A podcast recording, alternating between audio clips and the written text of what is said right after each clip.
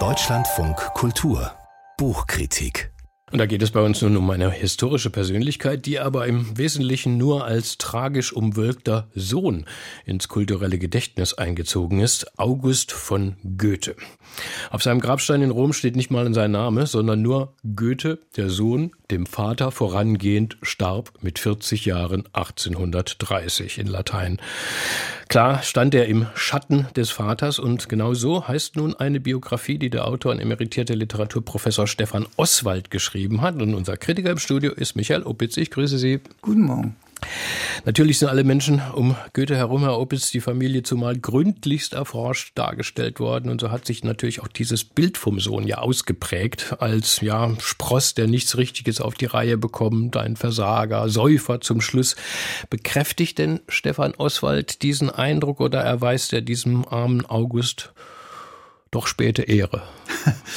Ähm, ja, das ist eine Ehrenrettung. Also seine Biografie basiert in erster Linie wirklich auf äh, Archivmaterial und er lässt äh, den Sohn von Goethe zu Wort kommen, also indem er wirklich Quellen bereithält. Und er, er entwirft sozusagen ein differenziertes Bild. Man war mit diesem August von Goethe relativ schnell fertig. Und das Stichwort war Säufer. Äh, also das war klar, das wussten die Zeitgenossen auch. Und wenige Jahre nach seinem Tod, 1830, da hat ein enger Freund von August von Goethe bereits ein Buch geschrieben, in dem das als wirklicher Grund benannt wird, also alkoholkrank. Und das zog sich von da an wirklich durch die Biografie hindurch. Und man sagte immer, ja, der war ein Trinker und dann konnte ja nicht so viel aus ihm herauskommen. Und wenn das Wort Trinker und Alkohol fiel, dann war man immer gleich dabei zu sagen, ja, die Gründe dafür, die könnten nur mütterlicherseits liegen, also bei Christiane Vulpes. Aber nicht beim Vater. Nicht um beim Vater. Ja. Und wenn man das hätte machen wollen und wirklich realistisch hätte machen wollen, dann hätte man beim Vater schon mal nachschauen können, äh, denn Goethe hat äh, ein Fünftel seines Jahreseinkommens für Weinbestellung ausgegeben. Geben Sie uns doch mal ein kurzes ähm, Stenogramm, Herr Opitz. Was hat denn August von Goethe aus seinem Leben so gemacht? Das war nämlich einiges, ne? Das war einiges. Also er kommt äh, am 25. Dezember 1789 als uneheliches Kind zur Welt. Also Christiane Vulpius und Goethe waren damals noch nicht verheiratet. Und ähm, der Vater muss dann den Makel der Geburt legitimieren lassen beim Herzog Karl August. Das macht er auch. Und ähm, August studiert dann äh, in Heidelberg Jura, kommt zurück nach Weimar an den Hof und wird in der Verwaltung beschäftigt beim Herzog und hat dort also eine rasante Entwicklung. Also er steigt auf, er ist später mit 34 Jahren geheimer Kamerad, das ist schon etwas.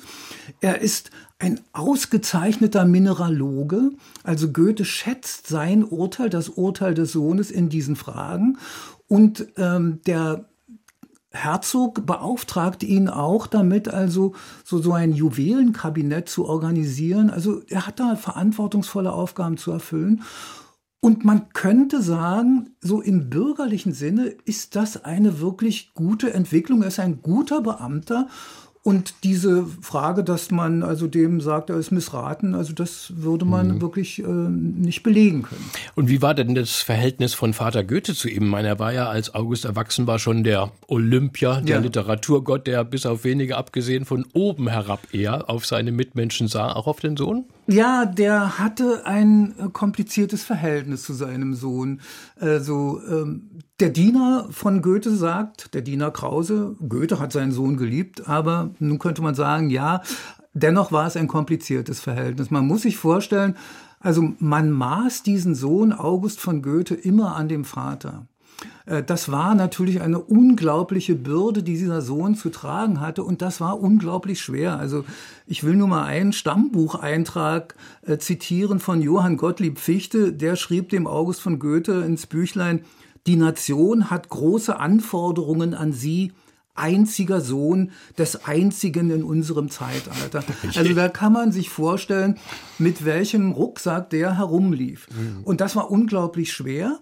Aber ähm, man muss auch sagen, der Sohn hat sich für den Vater aufgeopfert. Also August von Goethe hat nach dem Tod von Christiane 1816 den Haushalt von Goethe organisiert.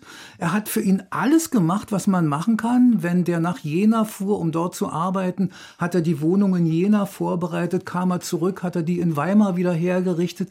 Also das war wirklich ähm, ein Verhältnis von Sohn zu Diener. Und das war schwierig für August mhm. von Goethe. Wie erzählt denn Stefan Oswald äh, diese Geschichte? Ist es auch ein, ja, so ein Zeitepochenporträt? Könnte man drauf hoffen, oder?